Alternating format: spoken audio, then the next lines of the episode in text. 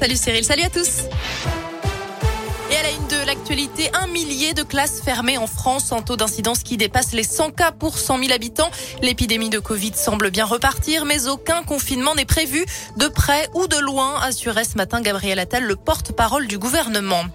Bonne nouvelle, à l'école, les élèves ont rattrapé le retard pris en français et en maths pendant le premier confinement, y compris dans le réseau d'éducation prioritaire, le REP+.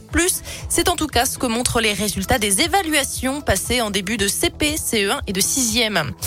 Les avocats mobilisés, ils se rassemblent en ce moment un peu partout, en France et dans plusieurs grandes villes de la région, pour protester contre une loi qui, selon eux, remet en cause le secret professionnel.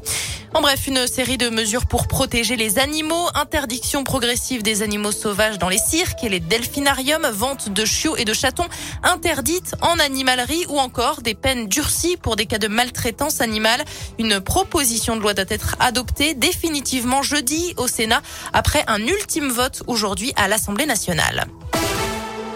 L'actualité dans la région est l'hypothèse du suicide confirmé dans la mort d'un détenu de la prison de la Talaudière près de Saint-Étienne jeudi soir. Retrouvé mort dans sa cellule, ce jeune homme de 27 ans domicilié dans le Puy de Dôme était mis en cause dans une série d'agressions sexuelles et de tentatives de viol dans la Loire et en Auvergne. Un appel à la solidarité dans l'Ain. Le 8 novembre dernier, les parents de Laura, une jeune femme de 25 ans atteinte de mucoviscidose, ont tout perdu dans l'incendie de leur maison à Cormeaux. Le feu s'était déclaré au niveau du toit et avait entièrement ravagé la bâtisse faite de paille et de bois. Pour aider le couple et ses trois enfants, Caroline, une amie de la famille, lance un appel aux dons. Cette cagnotte a déjà permis de récolter près de 7000 euros. Pour participer, vous trouverez le lien sur, sur l'application et le site radioscoop.com.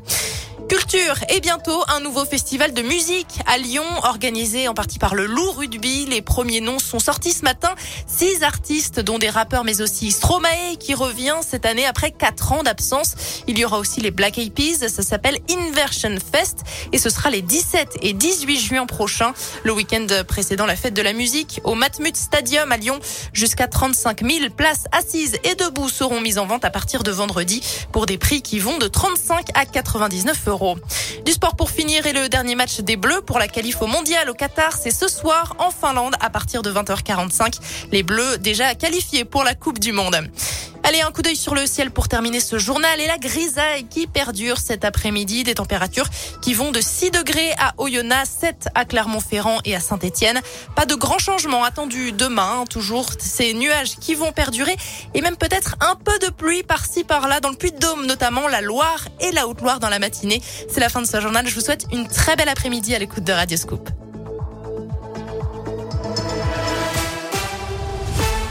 Merci.